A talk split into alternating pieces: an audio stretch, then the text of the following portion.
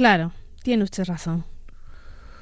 Santos, pero que yo tenga razón, mm, eso es eh, irrelevante. Irrelevante. Quien tenía razón era Paul Johnson, que ha muerto. Mm, la semana pasada, sí. Eh, tenía razón, sobre todo porque eh, tenía una virtud eh, muy rara en nuestro, en nuestro mundo, y era que miraba las cosas una a una. ¿no? Es decir, no aplicaba la doxa del marxismo, o la doxa del liberalismo, o cualquier otro tipo de doxa, sino que examinaba las cosas y tenía opiniones sobre ella. Eh, es de esa estirpe que nos gusta, de Hitchens, de Orwell. Gentes que miran las cosas una a una. ¿Sabe? Estuve con él. Sí, en el año 2000, ¿no? Ha sido un rescate muy bonito el que ha eh, hecho en su blog de la entrevista que le hizo en el año 2000, ¿verdad? Sí, sí, sí. Una serie que estaba Kapuczynski también y otros. Eh, esa entrevista me gustó mucho. Cuéntame. Sobre, todo por donde la hizo, o la hicimos. ¿no? Eh, estaba en el jardín de su casa de Notting Hill. Que en el fondo del jardín tenía además como una casita de muñecas donde pintaba. Ah, qué maravilla. Porque además eh, Paul Johnson pintaba. Y tuvimos una conversación muy agradable eh, con mis dificultades con el inglés que obligaron a, a utilizar una traductora. Pero fue una entrevista que causó en su momento una, una curiosa, bueno, no tan curiosa, ¿no? Una sorpresa, porque, claro, eh, Paul Johnson dijo cosas en esa entrevista como que la guerra civil española era eh, probablemente el suceso del siglo XX donde se habían contado más mentiras, ¿no? Wow. Algo parecido a lo que decía Orwell, por cierto. Exactamente. Bueno, yo creo que lo, sí, sí, lo estiraba de, de, alguna manera, ¿no? Y, y claro, yo fui, a, yo fui a verle porque eh, Johnson, Johnson, desde que descubrí el libro maravilloso de Al Diablo con Picasso, se convirtió para mí en, una, en un tipo familiar. ¿no? Luego he leído otros, otros libros de él, básicamente los de la serie Intelectuales, y uno de Darwin, que les recomiendo, muy... Lo voy a anotar. Muy, muy pequeñito y y que los eh, darwinistas así, que también miran el mundo solamente por la doxa, criticaron, ¿no? Pero que, que, era un libro, es un libro estupendo, es un libro magnífico que además comprende, claro, Johnson era católico acérrimo, ¿no? y, y, su comprensión del darwinismo es efectivamente una muestra de eso que le decía, de que, de que uno a uno.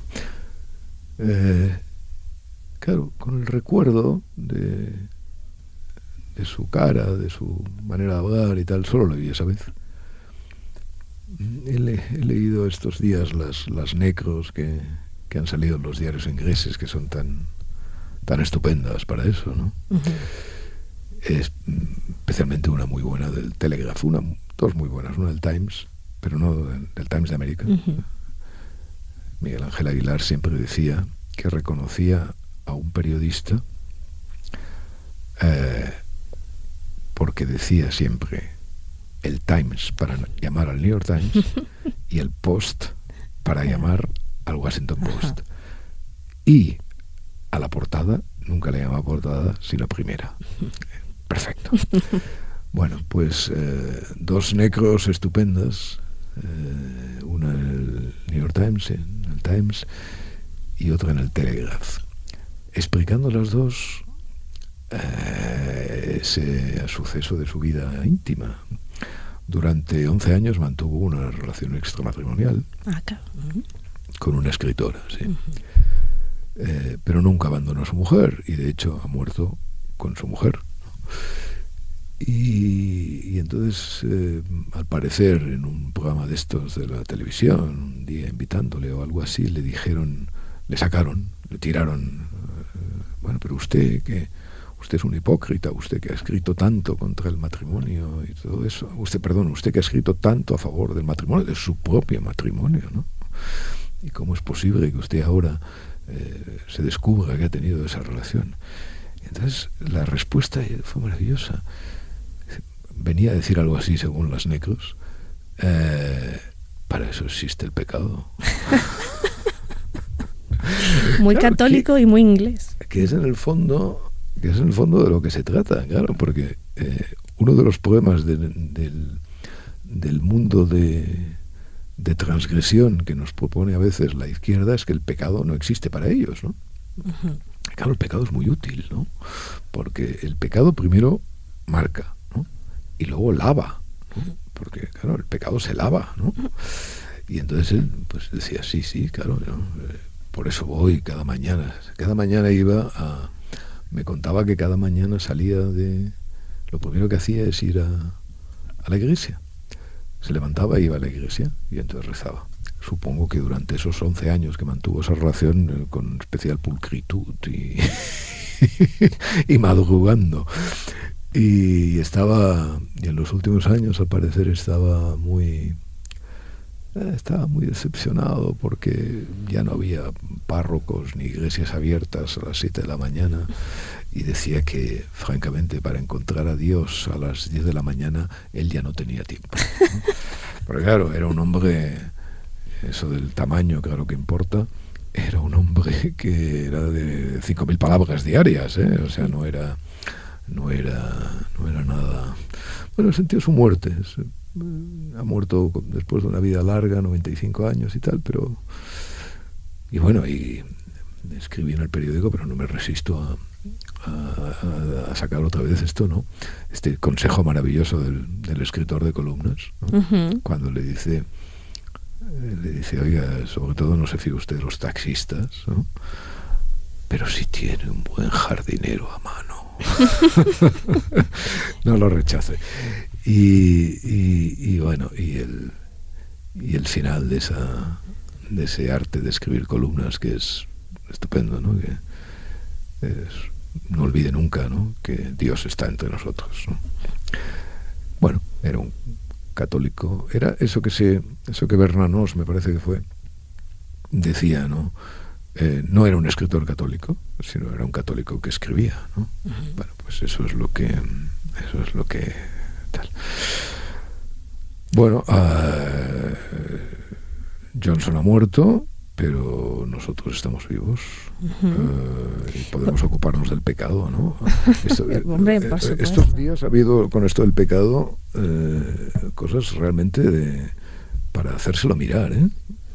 O sea, este, esta discusión que se avecina, además, bueno, que está empezando, ¿no? Sobre este tema del aborto, me tiene eh, eh, muy interesado, francamente. Es un tema que siempre le ha interesado a usted. En su última columna vuelve, vuelve a él, en, esta ocasión refiriéndose a la hipocresía del PP, ¿no? Oponiéndose. Bueno, es que, es que vamos a ver, eh, cojámoslo a partir de Johnson, ¿no? Primer punto. Usted ya sabe que yo soy ateo. Y usted ya sabe que yo soy partidario de que una mujer aborte en cualquier caso. Por lo tanto, no tengo ningún, ningún problema con eso, ¿no? Eh, pero vamos a ver. Estos, eh, estas gentes de Castilla, ahora vendrá alguien y me dirá, no diga Castilla y León, no, yo digo Castilla, ¿no? Las gentes de Castilla,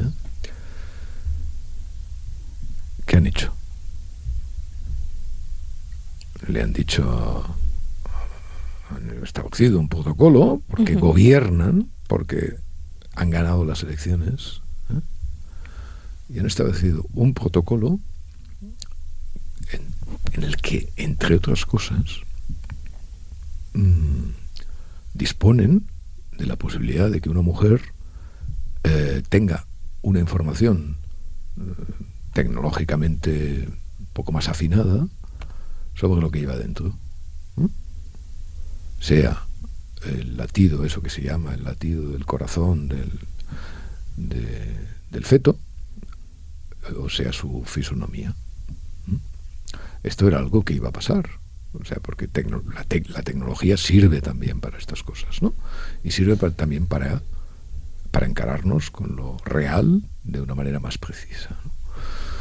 Bueno, entonces, luego vamos a hablar profundamente de esto. Pero antes quiero decir, no sé cómo lo ve usted, Santos, pero es que es evidente, evidente, que el gobierno de Castilla, primero, no obliga a ninguna mujer a que oiga eso. Y dos, cuando se le reprocha. No, pero es que ustedes lo, que quieren es reducir eh, de esa manera los abortos y favorecer y tal y no sé qué. Eso. Bueno, pero ¿es que acaso no tienen todo el derecho? ¿Es que acaso no tienen todo el derecho de tener su agenda ideológica que les permite el haber ganado las elecciones y sin forzar ningún derecho, atención, sin forzar ningún derecho, exhibirla y ponerla a disposición de los ciudadanos? Vamos a ver, ¿cómo es posible? ¿Cómo es posible? Piénselo, ¿eh? ¿Cómo es posible? ¿Cómo es posible que un gobierno que ofrece a cualquiera la posibilidad de ir al registro civil y cambiar de sexo con un trámite burocrático, que es capaz de hacer eso con la biología. Y con personas vivas, digamos. Eh. Con personas vivas, con la biología, pero sobre todo con la biología, que es capaz de hacer eso con la biología, de decir, no, no, pero esto de la biología, esto de la biología se arregla con un trámite cultural. Yo voy a un registro, me inscribo como Pepa cuando soy Pepe y al revés. Bueno, pues un gobierno que es capaz de ofrecer eso a la gente, de ofrecer esa vulneración de la biología. Ese gobierno se escandaliza y llama a las armas porque otros ofrezcan sobre la biología una mirada afinada. Hombre, ya está bien, ¿no? O sea, ya está bien. Ya está bien. Que tengamos que salir nosotros, los ateos, los abortistas, a defender, digamos, el, la fisonomía de las cosas, ¿no? O sea, la, realidad absoluta delante de estos mentirosos, eh, redomados, que además eh, no son solamente mentirosos redomados, sino que son unos perfectos caraduras. Pero oiga, ¿usted qué hace eso con el registro? Vuelvo a insistir. ¿Cómo es posible que critique, critique esa toma de postura ante la biología, que al fin y al cabo pues no se trata nada más que de eh, audio y vídeo sobre un feto. ¿no? Además que los médicos no obligan eh, de ninguna manera ¿no? en, esos, en esos casos, no digamos en, casos más graves.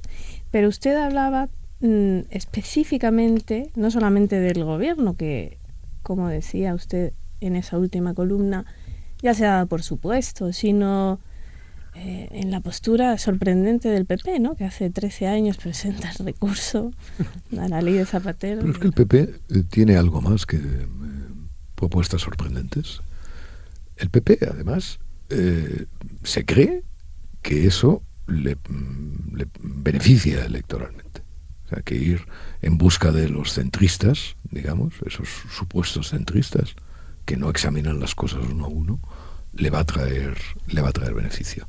Bueno, me parece que es una estrategia eh, electoral completamente equivocada, pero ahora no quiero hablar de eso.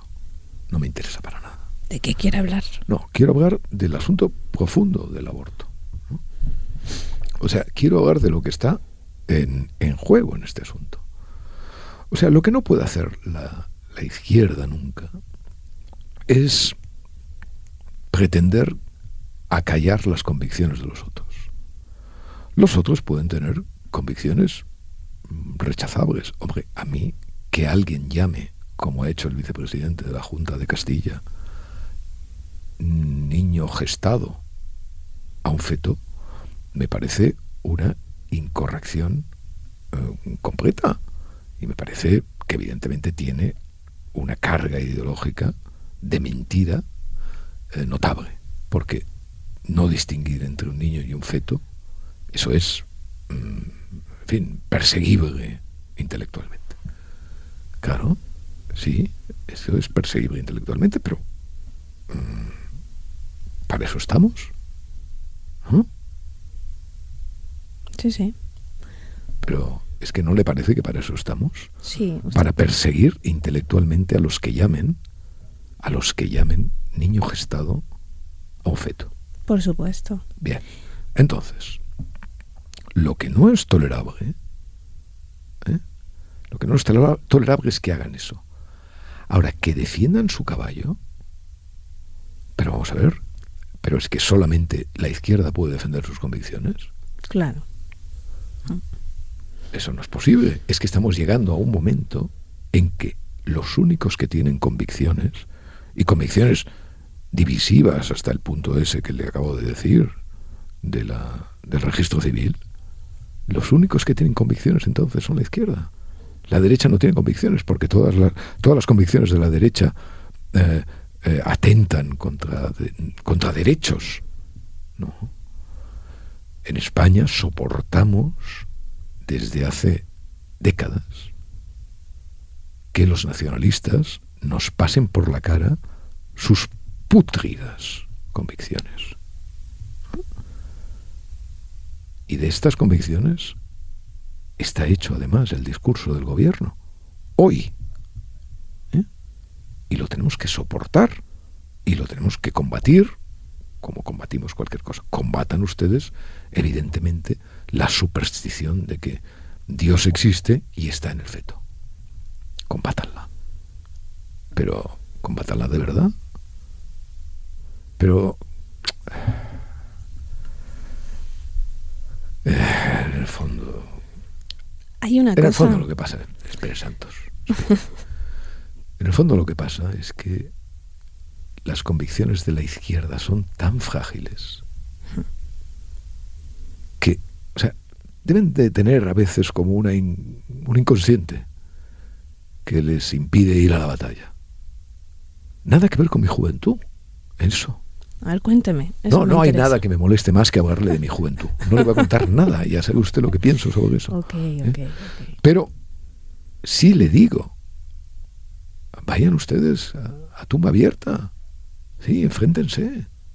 Pero no mientan. No digan, no se apoyen, no digan, no inventen estas cosas de que las ecografías peligrosas, etcétera, etcétera. Bueno, que me parece que es un invento si alguien me dice que efectivamente una ecografía eh, de esa naturaleza perjudica al feto, pues que me lo demuestre y lo creeré, ¿no? Ya sabe usted lo de Keynes, ¿no? Cambian los hechos, cambian mis opiniones. Pero bueno, eh, eh, dígame, dígame. Le iba a decir que en realidad toda esta propaganda de un lado y de otro choca de nuevo con la realidad, ¿no? Porque, por ejemplo, pienso en, en los graves casos, en casos de grave malformación. ¿no? Eh, en España las cifras están muy claras. O sea, me, pasa mucho más del 90% de mujeres que enfrentadas a ese dilema eh, acaban abortando. Y, Santos, espere. Mm, usted esas cifras las tiene encarnadas, ¿no? Sí, sí, sí. Hablando de caso uno a uno. Claro, como nos conocemos de hace tantos años, yo sé de su vida. Claro. Eh, le pasó. Tuvo usted que tomar una decisión. Todo lo que usted diga sobre esto es infinitamente más valioso de lo que yo puedo decir. Sí, bueno, si usted cree, no sé. Sin eh, ninguna duda. Eh, yo no soy nadie, repito que formo parte de esa inmensa mayoría que enfrentada a un diagnóstico así, toma esa decisión. Eh, era mi primer embarazo, era un embarazo muy Era su primer embarazo, eso no lo recordaba. Era mi primer embarazo muy deseado, Por supuesto, una no sabe si va a haber otro embarazo después de tomar esa decisión, pero resultó, vivíamos en México, como usted sabe, y los médicos diagnosticaron una grave malformación. Una grave malformación que tenía una particularidad, aquel diagnóstico, que podía ser operada intrauterinamente en muy pocos lugares del mundo, entre ellos el Clínic de Barcelona. Yo como ciudadana española no lo pensamos un segundo, es decir, eh, siempre con la mente puesta en disminuir esa malformación y llevar adelante nuestro embarazo, por supuesto, deseadísimo, porque queríamos ser padres. Al llegar eh, a, a Barcelona, el equipo que nos atendió maravillosamente, nos, me hicieron más pruebas y llegaron a la conclusión de que la malformación no era esa de que nos habían dicho al principio, sino otra mucho más grave que no se podía operar. Y eh, sin empujarnos en ningún momento en una dirección o en otra, los médicos nos pusieron sobre la mesa las posibilidades que había. Y una de ellas, por supuesto, era terminar eh, el embarazo. Eh, era una decisión muy triste y dolorosa, pero no lo pensamos, nunca. Perdone, perdone, pero a ver, si yo mal no recuerdo, ahora estaba pensando esto, usted me dijo algo eh, muy importante sobre esta malformación. Me dijo que esta malformación, no recuerdo el tipo, pero era una malformación que no afectaba al rendimiento intelectual, es decir, que la persona nacida de, de ese embarazo sería consciente, por así decirlo, tenía intelectualmente era capaz de... Sí, sí, sí estaba su capacidad intelectual intacta, era una malformación que, para empezar, no sabíamos si hubiera terminado el embarazo, era eh, eh, eh, tan grave, y luego si nacía, lo primero que tenía que someterse era a cirugías y a un dolor físico indecible. traías a una criatura a sufrir, ¿no? Por supuesto, uno eh, está toda la información al acceso de todo el mundo hoy día, ¿no? Los médicos también nos ayudaron con eso, nos ofrecieron, nos ofrecieron ver a estos niños con esta malformación que trataban en el Hospital San Juan de Dios. Claro sin obligarnos, exactamente, ah, Esto es muy interesante. Claro, claro. O sea, les ofrecieron. Claro. Les ofrecieron y nadie los criticó. Eran médicos, eran médicos progresistas, eran médicos. Por supuesto. Y esto era antes de la ley de Zapatero. ¿eh? esto era 2008. Es decir, eh, los médicos ofrecen todas las posibilidades y es más. Eh, mi marido le decía al doctor, ¿usted qué haría en nuestra en nuestro lugar? Y él decía, yo no puedo contestar a eso. Yo solo, solo les puedo ofrecer lo que hay, incluso llevarlos a ver en qué consiste esta, esta, mal, esta malformación. Ejemplar, absolutamente ejemplar. Eh, Santos, pero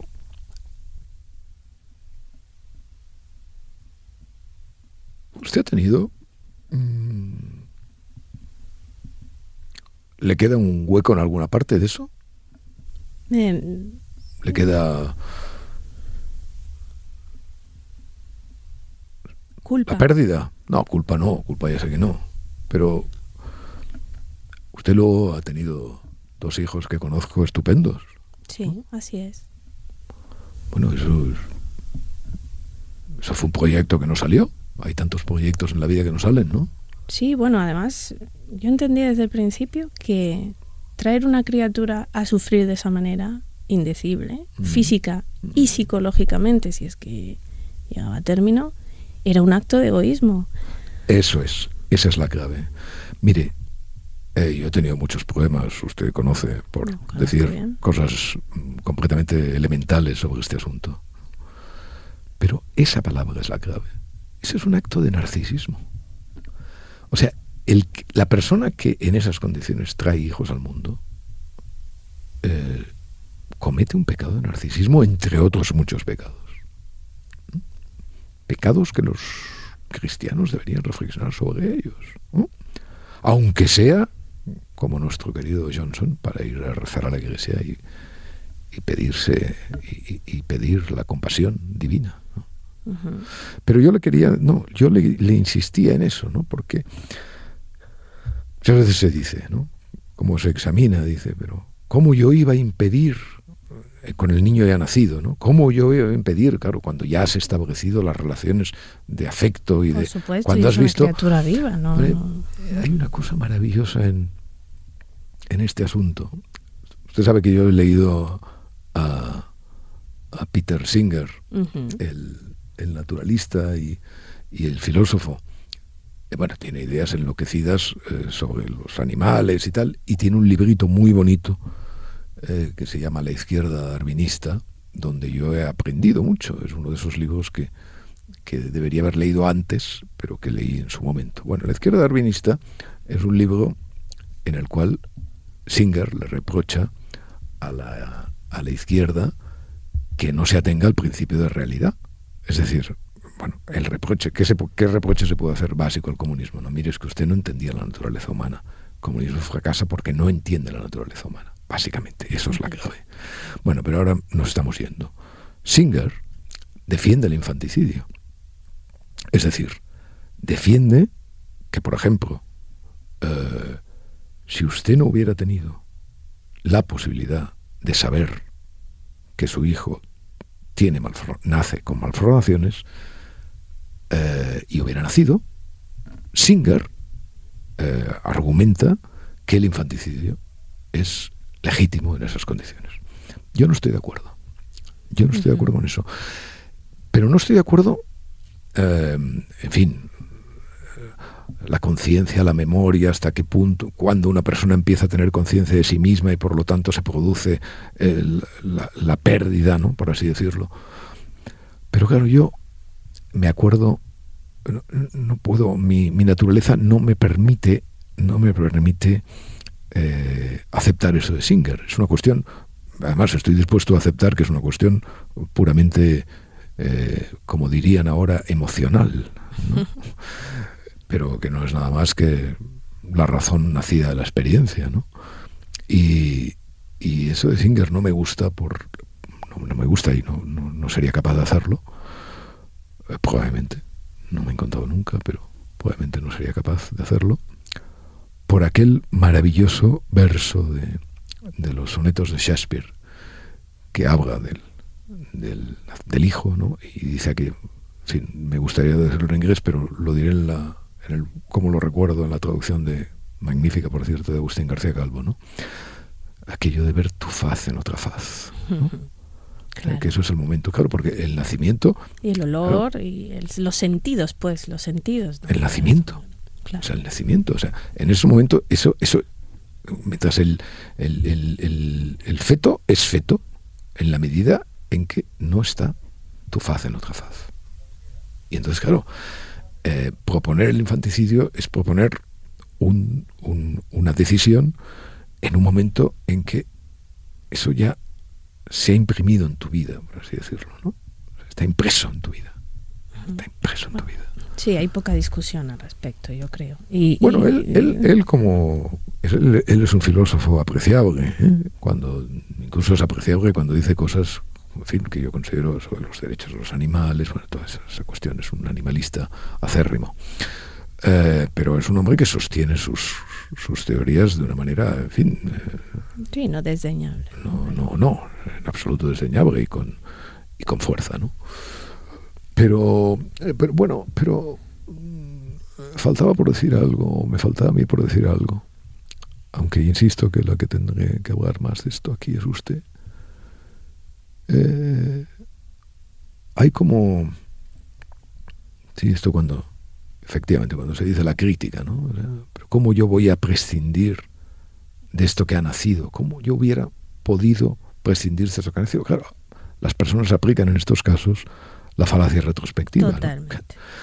Porque entonces, claro, tú les puedes plantear, bueno, sí, pues exactamente como usted ha impedido, naciendo ese hijo, los otros nacidos, porque, por ejemplo, con su caso, ahora yo podría hacer esa, ese, e, ese juego intelectual, ¿no?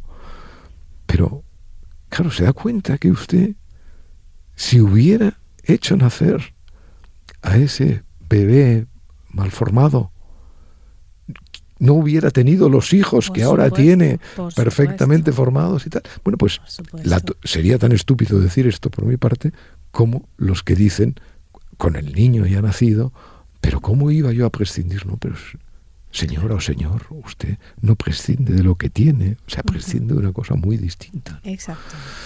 Bueno, esta es, a mi juicio, la manera que debe tener la izquierda de defender, la izquierda del racionalismo, todo eso que nos emociona, ¿no? Esa es la manera de defender las cosas. Esa es la manera de encararse. Pero claro, ¿cómo se van a encarar? Usted comprende que un cerebro como el de la ministra Montero puede llegar, y no digo cerebro porque tenga ninguna malformación de nacimiento, sino porque no le ha dedicado tiempo. ¿eh? Porque no le ha dedicado tiempo a su cerebro, porque no ha estudiado, porque no leen, porque no aprenden, porque no saben, porque además presumen de la ignorancia. ¿eh? La llevan como un orgullo. ¿eh? en vez de llevarlo como un baldón. Bueno, pues toda esa gente, toda esa gente que hoy gobierna, toda esa gente que hoy gobierna, para plantar cara, ¿eh? para plantar cara a estos que dicen, pero ¿cómo va usted a prescindir? No, no utilizan la lógica ni la razón, no, no, utilizan la amenaza, utilizan la mentira. Y los pobres alguaciles del Partido Popular, ahí siguiendo el, siguiendo la senda que le marcan. Em, me gustaría volver a Johnson un momento porque ha habido algo que quería preguntarle. A mí una entrevista como esa, a un personaje como ese, no sé si cabría hoy en el país, esa, esa entrevista que hizo en el año 2000. ¿En el diario El País? Bueno, eh, yo no quepo en el diario El País y no soy nada sustancialmente distinto de lo que era entonces. Por lo tanto, supongo que no, pero me trae sin cuidado. La, entrevista esta eh, le hice mucha gracia a Luis Basets, que era el que me había encargado, bueno, que me encargó la serie, que era una serie muy interesante. Le gustaba mucho como las entrevistas que hacía. Y hombre, sí que causó, pues, claro, pues cae esa entrevista, pues, el país de un hombre de derechas. Bueno, de derechas, claro, es que esto de derechas, claro. Eh, Porque no era de derechas. Bueno, no sé si era de derechas, era, era, un hombre católico, era un hombre que seguramente estaría en contra de nosotros respecto del aborto y estaría en contra de nosotros respecto de muchas cosas, respecto de Darwin y respecto de la evolución y respecto... Bueno, quizá, quizá. Pero sobre eso de derechas y izquierdas, Johnson tuvo un origen de izquierdista, luego fue eh, un acérrimo un acérrimo partidario de Margaret eh, Thatcher, pero luego eh, apoyó a Blair. Claro, eso es como... los casos uno a uno que decía antes. Efectivamente, los casos uno a uno. Y eso, fíjese que eso hoy puede pasar, puede pasar en España. claro, uno, yo, yo pienso, pero estos socialistas, y en eso, bueno, Feijó puede, puede tener parte de razón, ¿no? Eh, esos socialistas que eh, son socialistas, pero que a lo mejor son capaces de ver lo que está pasando con Sánchez como una excepción, o sea, como una, en fin, como una locura, pues a lo mejor ahora tienen que cambiar de partido y volver posteriormente, cuando Sánchez desaparezca de la vida política española, pues volver a donde estuvieron siempre, ¿no? Porque efectivamente el, el socialismo no ha sido siempre lo mismo, ¿no? Casi siempre ha sido, en fin, algo bastante menos positivo, como hemos hablado alguna vez, ¿no? De lo que ellos mismos creen y de lo que cree eh, el discurso español. Pero bueno, pueden volver, claro. Las cosas uno a uno, sí. Sí, las cosas uno a uno. de hecho, ha habido un. Ayer, antes de ayer, un, un manifiesto de, de gente como José Luis Corcuera o Joaquín Leguina eh, contra Sánchez. Sí, lo que pasa es que estos tienen el problema de que cobran la pensión de jubilación, claro. Eh, porque lo que yo no veo nunca en estos manifiestos es de gente cuyo sueldo dependa de estar apoyando a Sánchez. Es decir, solamente las clases pasivas, socialistas, son las que son las que apoyan, ¿no? En fin, nuestra izquierda tan lejana, tan lejana, tan lejana de la izquierda. Eh, ahora, por ejemplo, con esto de Castilla ha salido esto de la coalición, ¿no? De la, eh, tienen el cinismo los socialistas de ofrecer ahora que se van a abstener para que pueda gobernar este Mañueco solo, con, sin Vox y tal, después de haber negado siempre y tal. Ahí Feijóo lo tiene fácil, ¿no? decir, oiga, no, eh, mire, eh, haga lo siguiente, comprométase usted a que vote la lista más votada en toda España y yo le cedo rápidamente, tal y cual.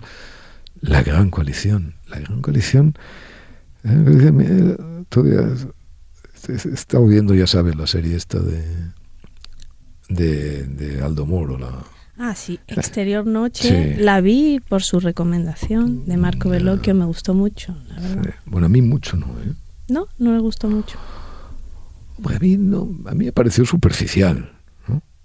Eh, ahora, tiene una cosa tiene una cosa que vale la pena. Y es, es esa especie de esto que han acogido los italianos, ¿no? De conversión de la realidad en una ópera a partir de este hombre, ¿cómo se llama? El... Eh, Sorrentino. Eso es. Eh, entonces, este Veloquio, que es mayor que Sorrentino eh, y que es un hombre... Bueno, ahora trata un poco el, esto de Moro como, como una ópera. Y entonces, claro, nos permite, a usted y a mí, que somos... que desconfiamos tanto de los de los, eh, de los de los hechos basados en ficciones reales pues nos permite seguir bueno esto es una ópera claro cuando sale Cosiga no o cuando sale Andreotti con esos con ese tratamiento el propio Papa no ya ves que es una ópera entonces ya no te planteas si las, la, la, escena de la confesión de Moro es no real, porque ya sabes que todo es una todo es un, un, ejercicio expresionista, por así decirlo. Claro, desde el principio que plantea un final alternativo ah, a Moro. claro, si no hubiera muerto. Eh, entonces... hecho caso. Bueno, pero eh, la muerte de Moro es, una, es el asesinato de Moro es, es una de esas, esas cosas de, de, generación. A mí me marcó eso. O sea, a mí eso de la de la muerte de Moro es un, un, un crimen de mi época, ¿no? Yo, yo tenía en torno a los 20 años, era comunista y, y muy berlingeriano. A mí me gustaba mucho Berling, Berlinguer, que era con Moro el que patrocinaba una cosa que usted ya no debe saber. Ahora le voy a preguntar, le voy a preguntar a ver si lo sabe. Le voy a preguntar porque es curiosísimo, estas cosas desaparecen de los imaginarios, ¿no? Uh, ¿Usted sabe lo que es el compromiso democrático?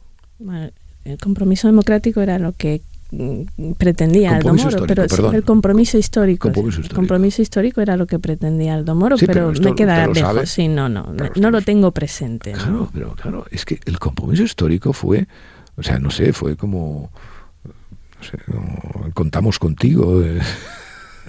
De, de, mi generación adulta, ¿no? De mi generación, en fin. Eh, ¿Qué querían Berlinguer? Y, sea, sobre todo, ¿qué quería Moro? Moro veía al país, eh, a Italia, partido en dos mitades. Una mm, comunista y otra demócrata cristiana. Bueno, entonces rompe con la, con la mm, hegemonía mm, del discurso democristiano que dice hay que gobernar aunque sea 51-49 y plantea con unos grandes poemas en su, en su propio partido la necesidad de pactar con los comunistas. No llevarlos al gobierno siquiera, porque no, no quería llevarlos al gobierno, pero sí colaborar con ellos parlamentariamente e incluso en algunos en algunos eh, cargos de segundo nivel, secretarias de Estado, etcétera, etcétera. Muy bien. Eso es importantísimo lo que hace Moro. Importantísimo, porque él ve el país bloqueado. Bueno, de hecho, Fíjese, yo tengo siempre una gran melancolía por Italia. Pero no una melancolía, esa melancolía sí que tiene sentido aludir a ella. Yo cuando empecé a viajar, el mapa de el mapa de Europa eh, había autopistas, en los mapas, ¿no? que se marcaban con unas con unos colores muy vivos y una anchura de, la, de los trazos concreta. Toda Italia estaba lleno de esas autopistas. Era maravilloso, mucho más que Francia, mucho más que Gran Bretaña, muchísimo más que España, mucho más que Alemania. País absolutamente tremendo. Hoy es un país bloqueado desde hace mucho tiempo, que no genera nada interesante, ni en la política, ni en, ni en la tecnología, ni en la industria. Poquísimas cosas. Está bloqueado. Bien, ese bloqueo, ese bloqueo, Moro lo vio. O sea, Moro, vio que ese bloqueo eh, de la política italiana tenía que salir de algún modo. Y idean con Berlinguer el compromiso histórico. Y entonces, eh, la izquierda del cuanto peor mejor, los etarras de, de, allí, asesinan a, asesinan a Moro. Hay una cosa en Veloquio, en esta, en esta serie, que me gusta.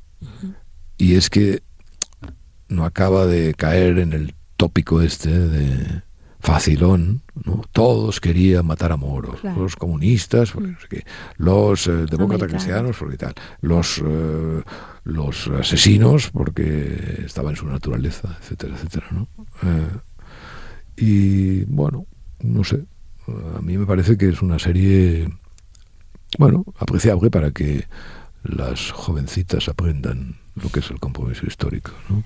que tiene esa lectura en el presente, ¿no? El sentido de Estado para grandes coaliciones o... Naturalmente, ese, es, ese, es su sentido. ¿Quién podría decir hoy que España no es, no es un país bloqueado? ¿Quién podría decir eso, Santos? Mire, hay una cosa, ¿sabe usted que este sábado hay esta manifestación de...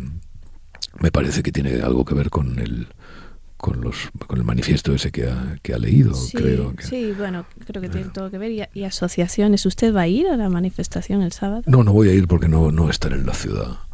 No estar en la ciudad. Eh, mm, pero fíjese, esa manifestación, mm, a esa manifestación no va a ir el Partido Popular, volviendo al Partido Popular. Y creo que Ciudadanos tampoco Ciudadanos con esta nueva dirección, la nueva dirección de Ciudadanos tampoco. Muy bien, están en su derecho, por supuesto. Todo el mundo está en su derecho en España, sobre todo en su derecho de hacer el estúpido. Mm, sí, cada uno puede hacer sus estrategias, ¿de acuerdo? Pero ¿qué llevan diciendo el Partido Popular y Ciudadanos sobre la situación española desde hace eh, un año, dos años. Que es una situación al borde, al borde de la quiebra eh, como país. ¿No? ¿Eh? Que esto es un golpe de Estado permanente, que vivimos en un estado de excepción y tal. Bueno, esto el PP cada semana lo dice. Y Ciudadanos dice cosas parecidas. Y no solo eso, esta, esta, eh, esta mujer que dirige la, la, presidencia de la Comunidad de Madrid, esta señora Ayuso, que eh, se le va toda la fuerza por la boca en afirmaciones completamente esotéricas, hasta, hasta el punto de que son casi exotéricas. Eh, y que dice que eh, Sánchez va a, hacer una república plurinacional y federal y que no sé y que sitúa el discurso público en tal estado, en tal en tal octanaje de decibelios, ¿no? De decibelios, de tal, de eso que bueno, resulta que no va a la manifestación tampoco, porque se ve que no hay una correspondencia entre la denuncia de una situación excepcional en España y que los ciudadanos modestamente, un día laborable, un día festivo, por la mañana, con sol, con lluvia, con lo que fuera, salgan resignadamente, humildemente a la calle para decir, no nos gusta cómo está gobernándose España. Eso, ese, ese gesto eh, digamos, de paz, ¿eh? de paz y de compromiso democráticos, eh, tiene que ser rechazado por los partidos. ¿Pero qué es esto? Por partidos, además, que practican nada, la hipocresía singular, el partido hipócrita singular. Claro que sí. Sí. O sea, toda esa gente que, insisto, que vivimos en un golpe de Estado permanente, que no podemos más, que tal y cual. En fin, Santos. Dígame. Al mundo nada le importa.